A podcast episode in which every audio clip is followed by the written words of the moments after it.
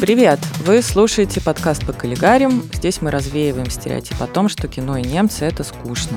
В эфире постоянные ведущие. Я Маша Бунеева, веду телеграм-канал про немецкое кино «Кински» и продюсирую. Я Ира Посредникова, кинофестивальный турист и фанатка Берлина. А я Ксения Реутова, кинокритик и консультант фестиваля немецкого кино в Санкт-Петербурге. Этот выпуск мы записываем при поддержке компании German Films. А, сегодняшний выпуск посвящен сериалу, который неизвестен российской публике, а вот для Германии он стал большим событием. Речь идет о трилогии «Кудам 56», «59», «63», это мелодрама, действие которой разворачивается в западном Берлине в школе танцев «Галант», э, расположенной на знаменитом бульваре Курфюрстендам, сокращенно «Кудам», что и дало название сериалу. Главные героини сериала – мать и три дочери, которые пытаются устроить свою судьбу. О том, что в этом проекте необычного и почему от него невозможно оторваться, мы сегодня и поколлегарим. Поехали!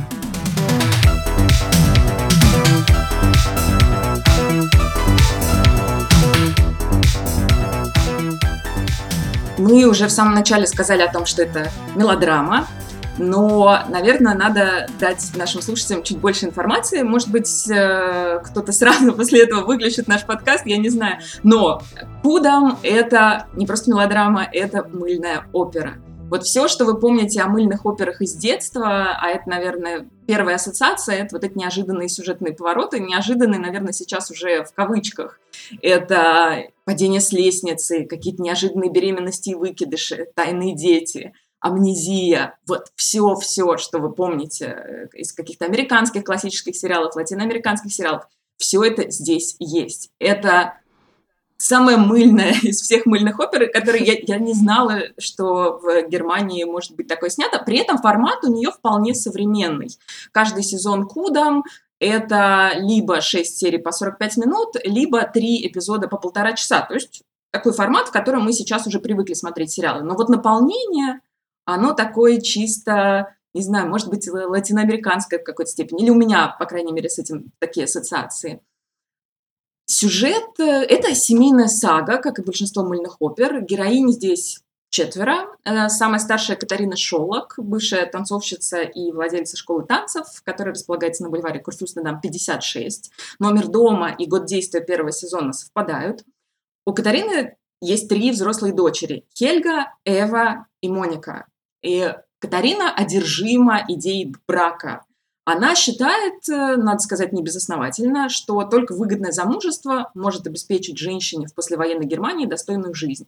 И в первом же эпизоде старшая дочь Хельга выходит замуж за перспективного юриста. Эва, вторая дочь, работает медсестрой у профессора, который лечит э, то, что он называет женской истерией. Лечит он это жутким методом электрошоком. И у Эвы, главной красавицы семьи, на этого профессора есть большие планы. Мама этим страшно довольна. Единственное семейное разочарование – это третья дочь, Моника. Она не хочет вести хозяйство, она не хочет замуж. И в первом же эпизоде она возвращается из некой школы, где молодых девушек учат быть идеальными домохозяйками. Она там провалилась по всем предметам. Моника хочет только одного – она хочет петь и танцевать. И дальше идут годы, то есть 53, 56, 56, 59, 63 в названии сериала это годы, в которые происходит действие. Мы наблюдаем за этими героинями и за тем, как а, тоже, я не думаю, что это какой-то спойлер, что идея вот, этой, вот этого брака как идеальной вещи для девушки, она терпит крах потому что каждая из героинь сталкивается с тем, что, в общем, женское счастье, э, вообще счастье, почему женское, зачем я говорю стереотипами, невозможно обрести, если ты просто все правильно там в голове у себя прокалькулируешь и выйдешь замуж э, просто за богатого. В общем, простая мысль, Суть в том, что от этого сериала, правда, невозможно оторваться. Я его включала с некоторым скепсисом, я до него, я о нем много слышала и читала на немецком языке о том, как его хвалили, но мне было понятно уже, что это примерно по сути. И я думала, ну ладно, посмотрю, ну, серию, может быть. Я не смогла. я не смогла посмотреть одну серию в день. Я посмотрела практически в, на протяжении суток все три сезона, просто их проглотила. Потому что это сделано виртуозно. Я подумала, что всем нам иногда нужна хорошая мыльная опера. Что вы об этом? Как вы смотрели этот сериал? Знаете, на немецком есть э, такое понятие кома-глотсен, смотреть до э, состояния кома. Вот я посмотрела его именно в этом состоянии, я посмотрела все сразу три сезона. Действительно подтвержу, что невозможно оторваться, и хочется уже проследить за историей и за сюжетом. Все время, когда смотрела, э, у меня была надежда, что то, что мне казалось будет, э, что этого не будет. И э, я не была разочарована. Действительно, некоторые сюжеты были не такими, как я себе их представляла. И э, ну, в этом плане мне сериал понравился, что он не вызвал разочарования. Хотя понятно, что а, когда уже я начала готовиться к подкасту, что вот за, всем, за всей этой мыльной оперой вообще скрывается очень много а, исторических подтекстов, исторических контекстов. Я думаю, что, наверное, как раз э, о них мы сегодня и поговорим. Хотела просто добавить, что я неожиданно много плакала, когда смотрела. То есть это было настолько мелодраматично, чего я реально тоже не ожидала от немецкого сериала. Уж чего-чего, а эмоциональное подключение у меня, честно говоря, именно такое э, слезливое очень редко бывает. Но здесь прямо, если хочется как-то вот выпустить эмоции, это прям замечательный контент, прям вот э, порыдать немножечко, очень приятно. Да, что ты хотела сказать? Э, я создательница сериала Аннет Хесс. Я читала про ее предыдущие проекты, и мы видели ее предыдущий проект, мы его обсуждали, потому что самый новейший, новейшее ее творение — это «Мы дети станции ЗОО», это новая версия старой истории, это ей посвящен третий эпизод нашего подкаста. Если вы его не слышали, послушайте. Но до этого у нее, например, был э, сериал тоже очень успешный, который назывался «Вайсензе», и он э, рассказывал о семье из ГДР. И тоже там действие происходило в 80-е годы, и она вела их все вот это десятилетие до начала 90-х этих персонажей. И когда только печенговалась идея Вайсензе, Аннет Хесс прямо ее называла «Даллас в ГДР». Даллас — это классический американский сериал, классическая американская мыльная опера э, о семье техасских, э, о техасской семье, которая занимается нефтяным бизнесом, ну, как и многие семьи в Техасе. И Даллас был э, очень оригинальным, очень популярным сериалом в Америке, а главное, что в Далласе был использован э, один из первых клиффхенгеров, вот в том смысле, в каком они используются сейчас, то есть когда зрителя подвешивают э, на какой-то эпизод, э, который прерывается на самом интересном месте, какой-то сюжетный поворот или какая-то реплика, которая дальше тебе может что-то открыть. И вот создатели Далласа виртуально, виртуозно освоили эту технику, Поэтому и, как мне кажется, Кудам — это тоже такой Даллас, только в западном Берлине, тоже семейная сага. Одна, одной из причин популярности Кудама, как мне кажется, является то, ну, это вообще общая черта многих немецких сериалов, вот эта погруженность в историческую эпоху. Я когда смотрела Кудам, я постоянно пыталась поймать их на каких-то анахронизмах, и я не смогла. То есть там все соответствовало эпохе. Это не просто героини, которые живут в каком-то западном Берлине, просто в западном Берлине. Нет, там выписана каждая деталь, там очень много исторических отсылок. При этом, опять же, Кудам отличается от других немецких сериалов. Я часто пишу тексты о немецких сериалах, я там все время пишу ну, для читателей, которые, может быть, их сравнивают с американскими и думают, что немецкие отличаются в худшую сторону, потому что там нет вот такой вот проработки характеров. Очень многие англоязычные сериалы — это в первую очередь о психологии, когда ты очень много задумываешься о том, какую эволюцию переживает тот или иной персонаж.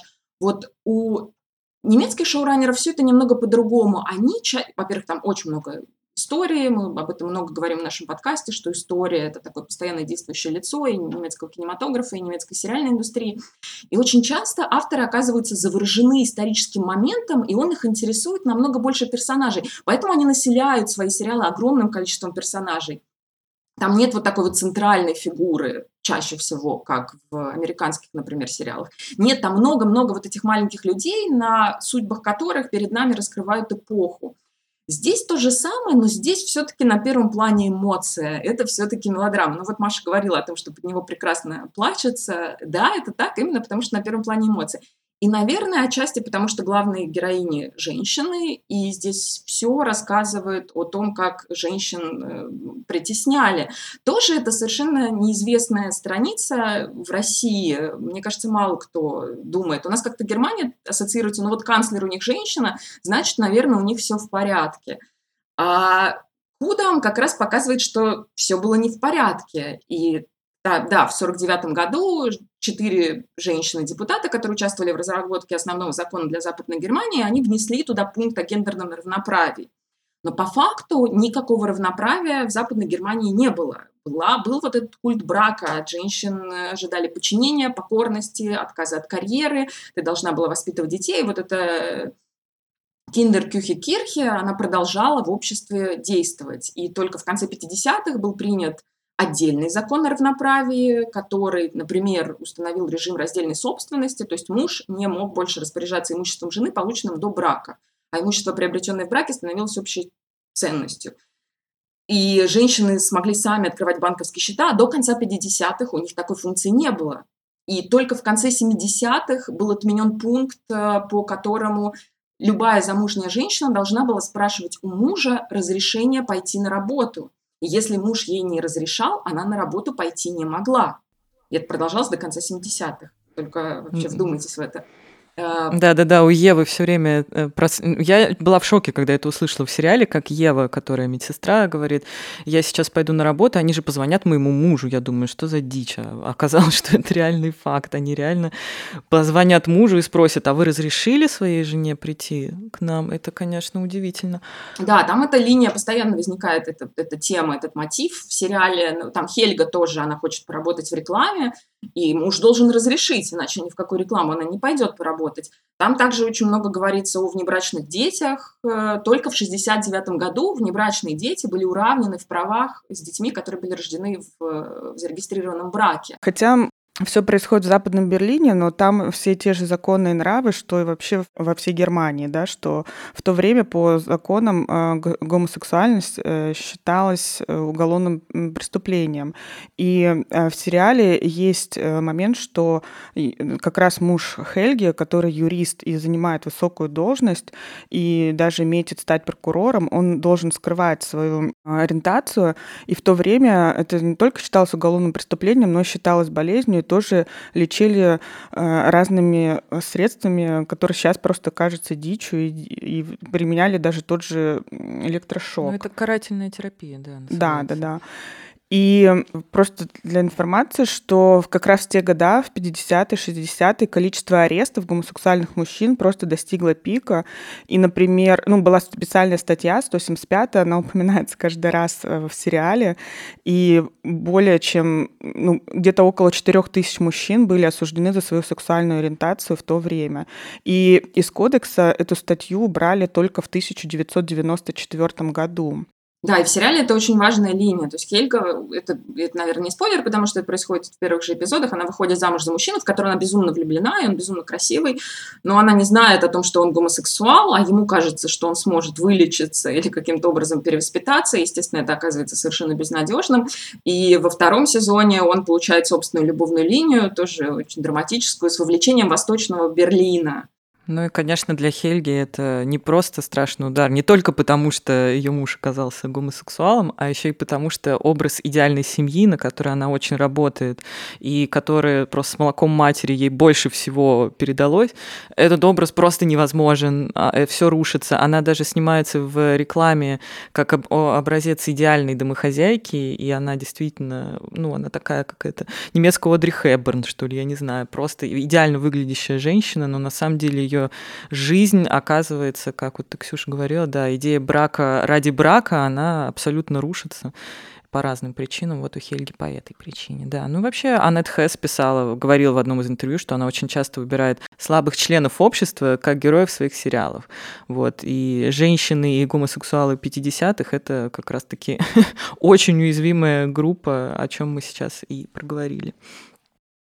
Да, Аннет, Аннет Хэс здесь, э, конечно, ключевая фигура во всей этой истории. Я ее вижу как такую королеву немецкого телевидения 2010-х, наверное, годов, потому что Вайсензей вышел, по-моему, в 2010 году. И женщина, которая во многом э, провела маленькую революцию на немецком телевидении, тоже, опять же, существует такой стереотип, что э, Германия такая открытая страна, и там уже нет никакой дискриминации. Но вот это совершенно не так. И в 2017 году было исследование Ростокского университета, проведенное по заказу актрисы Марии Фуртвенглер.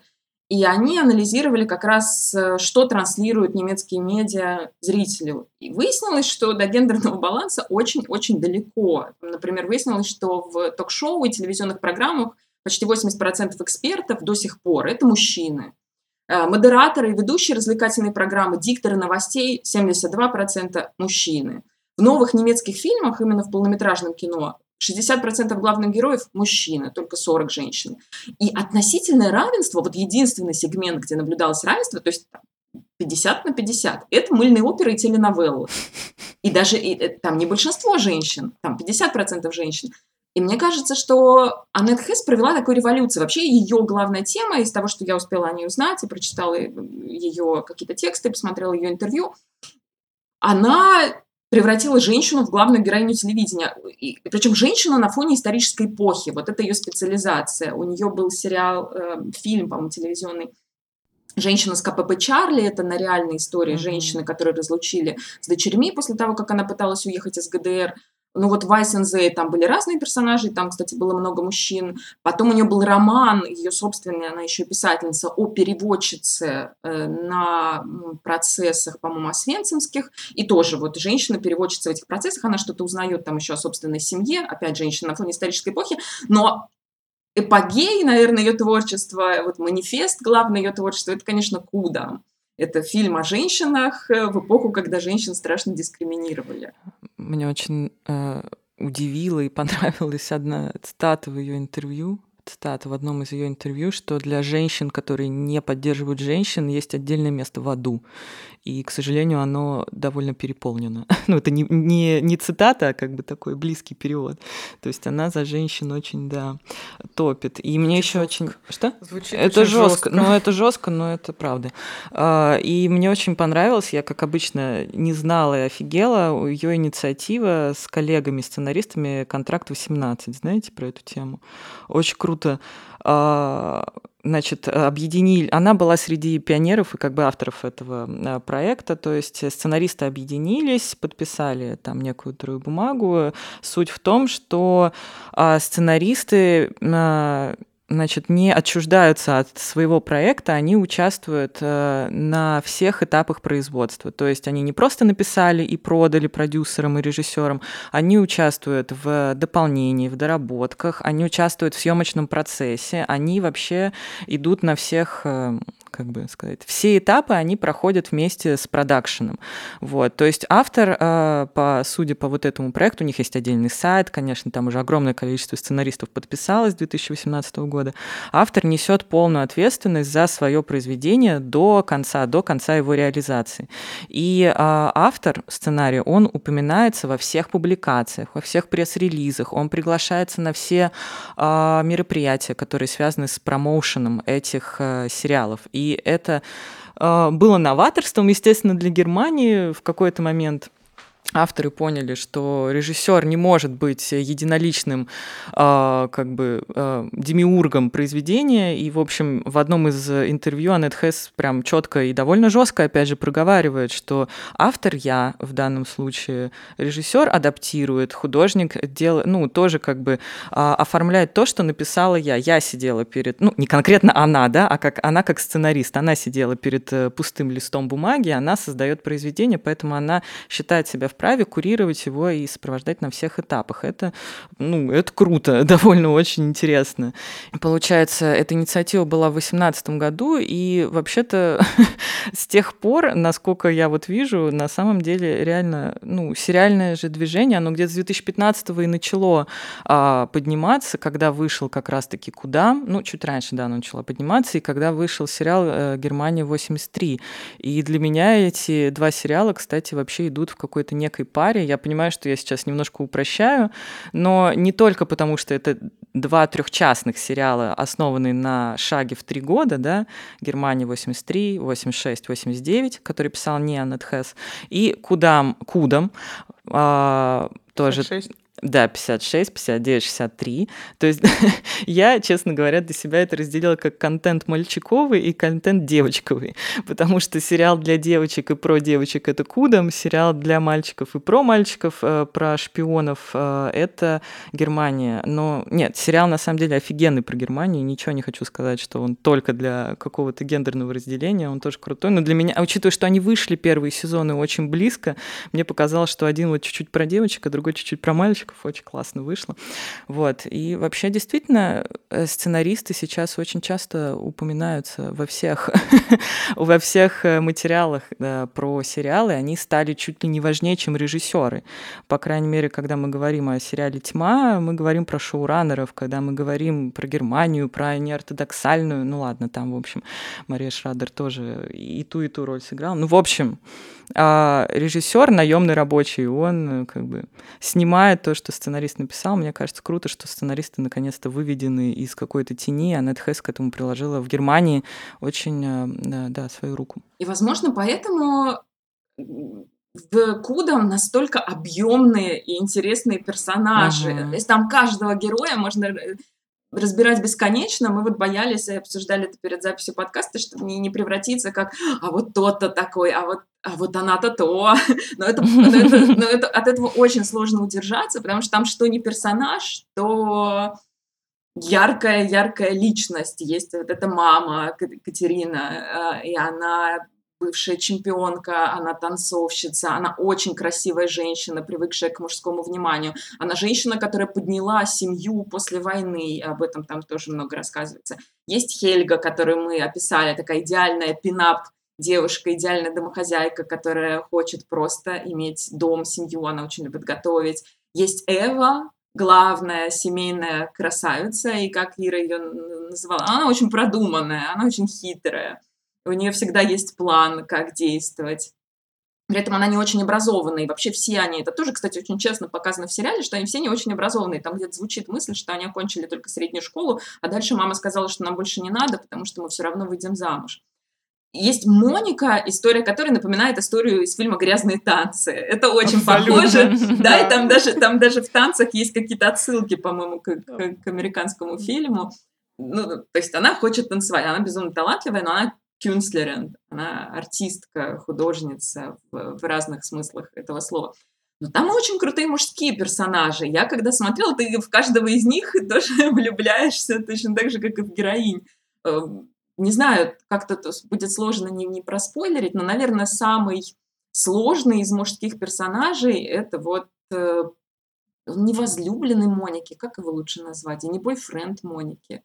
Человек, связанный партнер, с Моникой, партнер, партнер он ее партнер вообще по жизни. Э, если ты про Фредди? Нет, я про я... да? нет, я про Йохима. А, вот, у всех разные представления о самых сложных. Нет, тогда Йох это возлюбленный. Да, Моника находится, тут мы скажем слушателям, что Моника находится в сложных отношениях, вокруг нее двое мужчин, из которых она ну, не то, что не знает, кого выбрать, но, в общем, в разный период жизни она оказывается то с одним, то с другим.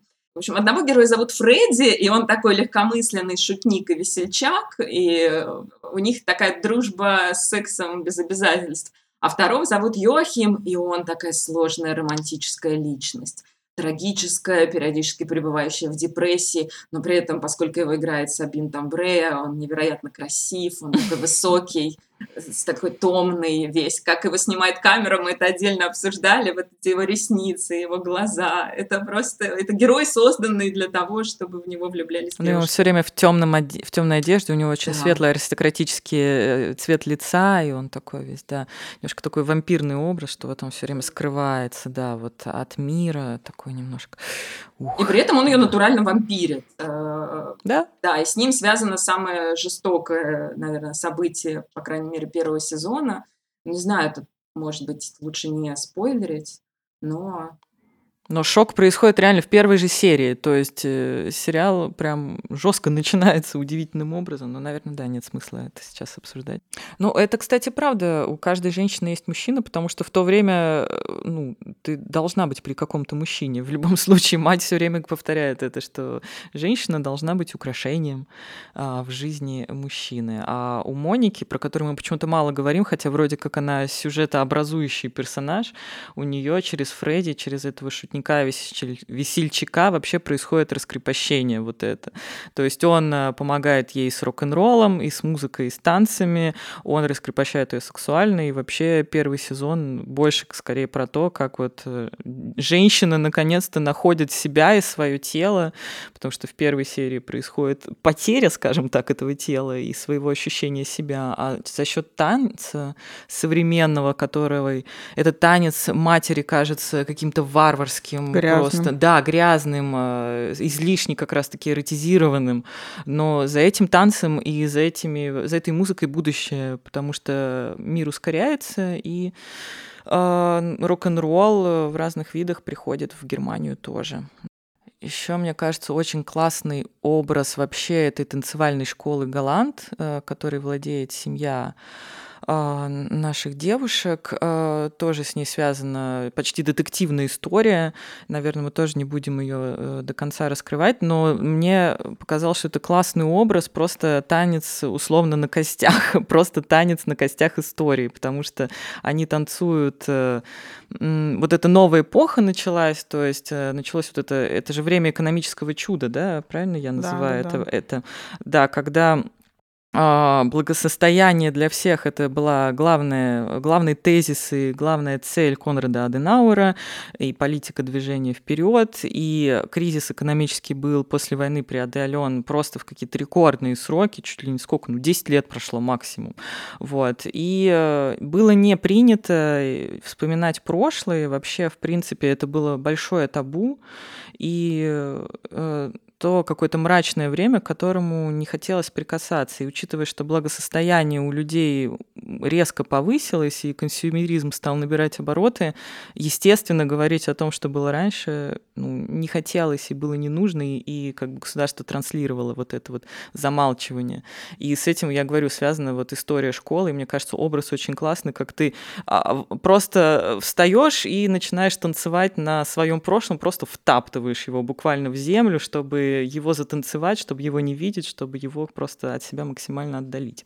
Вот. И происходит это все на улице Курфюрстендам, тоже не случайно абсолютно, можем об этом тоже рассказать. Но мы об этом частично говорили в выпуске про «Мы дети станции ЗО». Да, это была да, витрина да. западного Берлина, mm это была витрина экономического чуда. А, при том, что история улицы весьма трагическая. До войны там в основном жили евреи, богатые еврейские семьи. Это был очень богатый квартал. И когда Гитлер пришел к власти, это первое место, в котором начались погромы. И всех этих людей оттуда выселили. И дальше Курфюрстендам после войны представляла уже... Там, кстати, не так много домов уцелело, она была еще частично разрушена. И вот эта церковь mm-hmm. кайзера Вильгельма, которую так, которую так оставили в разрушенном состоянии, как память о военных событиях, вот она же и символизирует и всю, весь бульвар Курфюрстендам, потому что это вот улица, которая ну, возрождается. Ну, в общем, как и Берлин тоже, которая была разрушена, возродилась. И сейчас, кстати, ну, сейчас куда когда-то вот это был прямо центр, и потом это был центр западного Берлина, потому что э, там Александр Плац осталось восточным, тоже интересно. И опять же к точности деталей вот по поводу того, что танцы в прошлом, очень аккуратно там все, там действительно, помните, есть сцена, когда Моника первый раз видит на руке своего друга номер как вот э, у заключенных Освенцима были номера, ну а, и концлагерей. Угу. И она не знает, что это такое, хотя уже 56-й год. Но это правда, молодые люди в 50-е годы, многие очень не знали, а свенцевские процессы начались чуть позже, и об этом тоже в фильме есть. Или, например, там отлично показаны отношения западного и восточного Берлина. Стена появилась в 1961 году. До появления стены вот эта граница между Востоком и Западом была проницаемой. И поэтому действительно до третьего сезона, до 63 -го года, герои относительно свободно путешествуют туда-сюда. Просто берут чемодан и перемещаются из западного Берлина в восточный и обратно. И Берлин здорово показан. Западный уже началось экономическое чудо, и он уже восстановленный. И там уже все сияет. Восточный до сих пор частично лежит в руинах, потому что и Советский Союз, и Восточная Германия отказались участвовать в плане маршала, отказались от этой помощи, и восстанавливалось все гораздо медленнее. А теперь можно, да, поговорить о том, где это все снималось. Важный момент, что фильм — это вообще проект немецкой общественной телекомпании CDF, Zweite Deutsche Fernsehen, второе немецкое телевидение. И они каждому сезону, э, чтобы доказать лишний раз, что это не воображение авторов, не какая-то выдумка, а действительно это отражение реалий, каждому сезону они делали документацию, то есть документальный фильм, в котором отражали ту или иную эпоху. И это достаточно интересно, скажем, для меня это, для нас и для э, зрителей это бонус, потому что мы не всегда можем считывать а, какой-то факт, а вот эта документация дает э, достаточно интересную информацию. Там, например, э, в фильме есть такое, что песня Моники будет, номини... будет э, номинироваться на Евровидение. Действительно, это э, в 1956 году прошло первое Евровидение, и э, это отражается в сериале. Например, про увлечение немецкой молодежи тогда рок-н-роллом и музык... музыкантами американскими.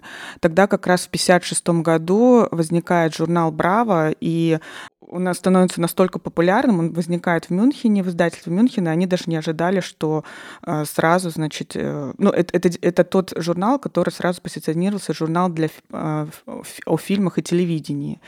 И у них были сразу огромные тиражи, у них там, в, не знаю, знаете ли вы или нет, в Германии был свой рок-н-ролльный герой, Петер Краус. И все в то время были поклонниками его. И, кстати, Браво первые придумали, вот знаете, когда из постеров делается, из обложек делаются постеры. Знаете, такие, когда постер складывается из э, нескольких частей А4. Uh-huh, uh-huh, вот это uh-huh. была первая. Ну, то есть ты покупаешь журнал, и оттуда можешь извлекать постер со своим кумиром и как мило. Я так делала, я еще застала эту эпоху, когда у нас 90-е начали, да, такие журналы, и у меня были постеры из таких журналов. Молоток или такие. Да, да, да, и там всякие Backstreet Boys были, Синок, вот это. Да, когда мы смотрим, например, э, третий сезон, то там тоже мы видим э, вот это, полити... Э, вот это вот это вот событие, знаковое событие, когда приезжает Джон Кеннеди, его встречает Вилли Брант, они вместе покоряют там политическую арену, и в то время их встречали не как политических деятелей, а устроили им реально такую эм, шествие, устроили им шествие по Берлину, они были встречены как звезды, музыкальные звезды рок-н-ролла, ну, то есть их прием был эм, равносильно тому, что приехала звезда рок-н-ролла. И там, э, вот если смотреть документации, то в документациях э, ЦДФ находили людей, которые рассказывали истории, связанные с э, той эпохой. И один из участников рассказывает, как он действительно слушал речь Джона Кеннеди пред ратушей Шонеберга, и вот эту его известную, известные легендарные слова «Ich bin ein Berliner», «Я берлинец», и ну, в то время всех это поразило, а потом уже стали эти мемы, что он на самом деле сказал не «Я берлинец», а «Я там берлинский, берлинский пончик», да, как выяснилось, что не надо было говорить «Ein Berliner».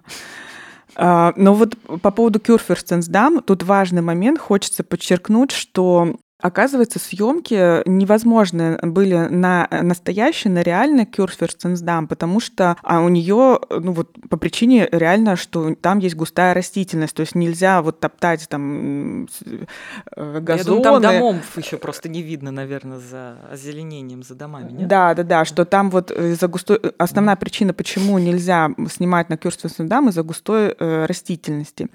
И все съемки проходили в Шарлоттенбурге, э, вся полностью улица Рихард Вагнерштрассе была, скажем так, э, копией улицы э, Кюрферстенсдам. И там мы видим часто камера наезжает на станцию метро. Так вот, это не станция метро Кёферсендам, а это Александр Плац. Ну, там прям э, понятно, кстати. Да, да. что станция Потому метро... Потому что синий кафель вот этот, угу, или, да, угу, это угу. типично. Любой, кто там был, его сразу вспомнит. Кстати, забавно, что Курфюрстендам Сейчас же снимается четвертый сезон «Вавилон Берлина», и Курфюрстендам воссоздают сейчас на Карл Маркс аллее. Тоже вообще абсолютно в другом месте ставят эти витрины. Короче, мне кажется, берлинцы в шоке. То одну, то другую улицу перекрывают, чтобы... А главное, круто, Может... что символ западного Берлина воссоздают да, да, в восточном да. Берлине. Тут, наверное, можно уже поговорить о том, что нам не нравится в этом сериале. Ну, кстати, это сразу чувствуется, что третий сезон иной, потому что она Аннет Хэс там уже не сценаристка, а креативный продюсер, как часто бывает, когда ты из проекта уже пытаешься выйти, но идея твоя, и, видимо, с, она не может в соответствии со своим же контрактом 18, который она теперь подписывает явно во всех э, договорах, она не может э, просто э, оставить проект, но она отдает его на аутсорс условно. То есть кто-то другой его дописывает, она, видимо, консультирует, и это прям уже чувствуется, потому что третий сезон, он как будто закрывает, занимается тем, что закрывает все основные линии, как-то вот завершает, но они как бы целый сезон потратили на то, чтобы завершить сезон.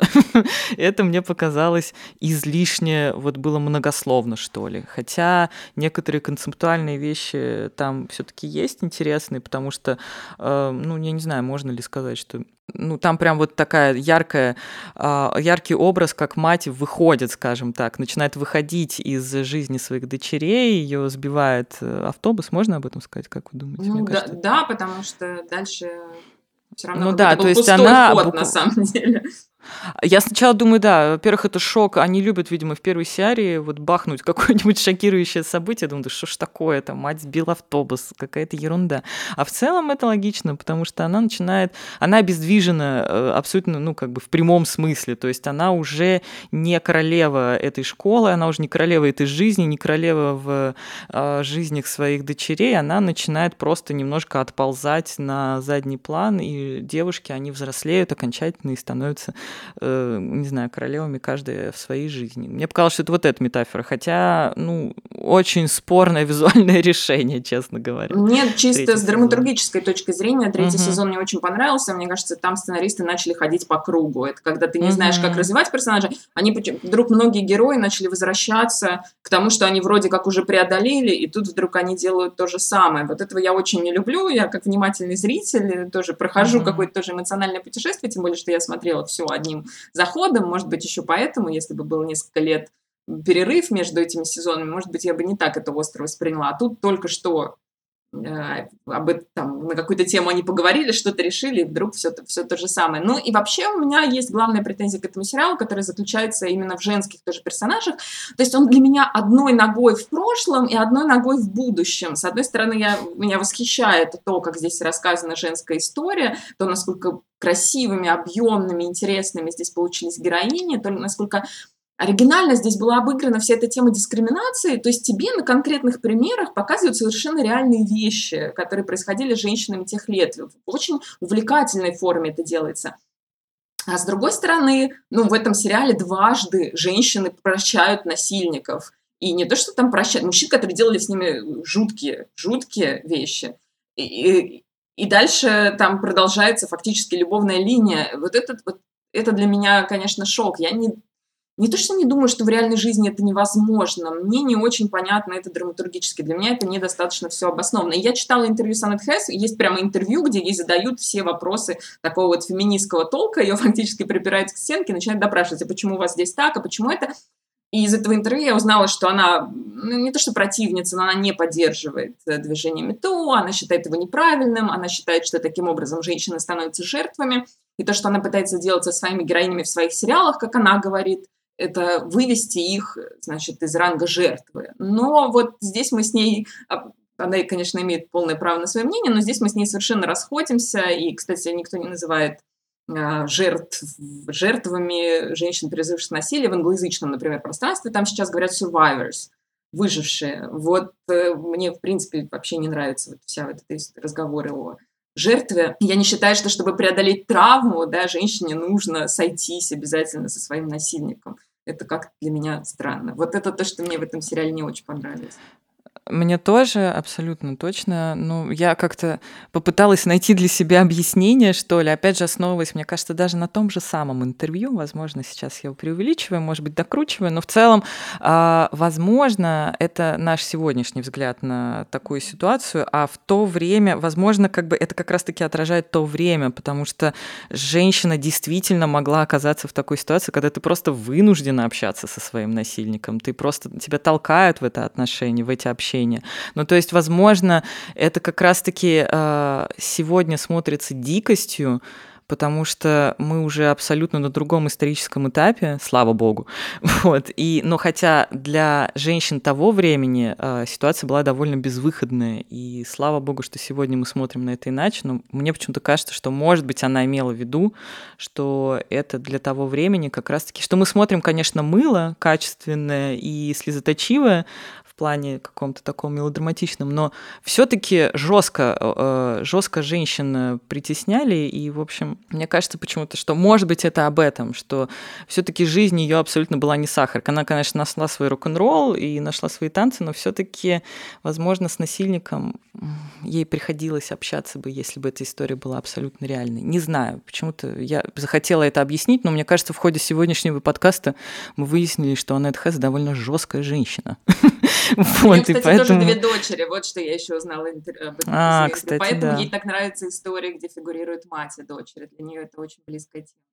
Ну, просто, да, добавлю, что для, вообще э, Аннет Хесс, э, чер, чер, эм, для нее вот все эти имена, все эти образы, это все э, рассказы ее родителей. Кстати, То есть да. э, угу. она всегда от родителей слышала, что есть некая Моника, которая хочет свободы, которая любит танцевать, и есть э, некая Хельга, которая вот такая э, а, хозяйка, добропорядочная. Но про Монику, да, точно. Угу. То есть она, это, э, это то, о чем говорили ее родители, рассказывали, и это для нее служило вдохновением, и она взяла эти образы э, из уст, скажем так, своих родителей. Кстати, знаете, прикольно, что сейчас будет мюзикл по сериалу да, да, да. выходить, уже билеты Да, сейчас Аннет, Аннет Хейс готовит по куда мюзикл. Я думаю, может быть, эта история будет каким-то образом дальше продолжаться. Настолько оказались эти герои притягательными. Я читала просто комментарии на Ютубе под разными видеороликами Акуда. Судя по этим комментариям, кажется, что немецкие зрители очень полюбили этот сериал. Слушайте, ну в этом как бы и плюс, и мне кажется, опять же, специфика немецкого сериального производства, что они могут про, э, вот эти вот эпохальные, да, что Германия, что Кудам, они могут продолжаться в обе стороны, и назад, и вперед. И если брать вообще, если смотреть запойно вот эти все э, сериалы с 2015 как минимум года последних лет, если условно их все поместить на такую а, пробковую доску и соединить красными линиями, как, знаете, бывает в детективных фильмах, то можно собрать реально карту Германии. И географическую, и историческую, и мне кажется, вот сериальное производство Германии, оно на это и работает. Они собирают все исторические эпохи, все а, проблемные ситуации, все несовершенства все вопросы, все они ищут ответы в каждой эпохе, мне кажется, на вопрос, э, почему так произошло, можете применить это к любой ситуации, которая в Германии была спорной. И мне кажется, Кудом он вот встраивается очень хорошо вот в эту вот э, специфику немецкого кинопроизводства дать исторический контекст максимально плотный, поэтому его можно продолжать и в ту, и в другую сторону, и они будут работать на это, на создание общей картины Германии и социальной, и географической. Вот, мне кажется, это круто. Крутое, крутая специфика. Вот. Да, мы будем продолжать все это смотреть и будем продолжать вам об этом рассказывать. Спасибо большое, что слушали. Пока-пока. Пока-пока. До следующих встреч. На кудами. Ах, если бы.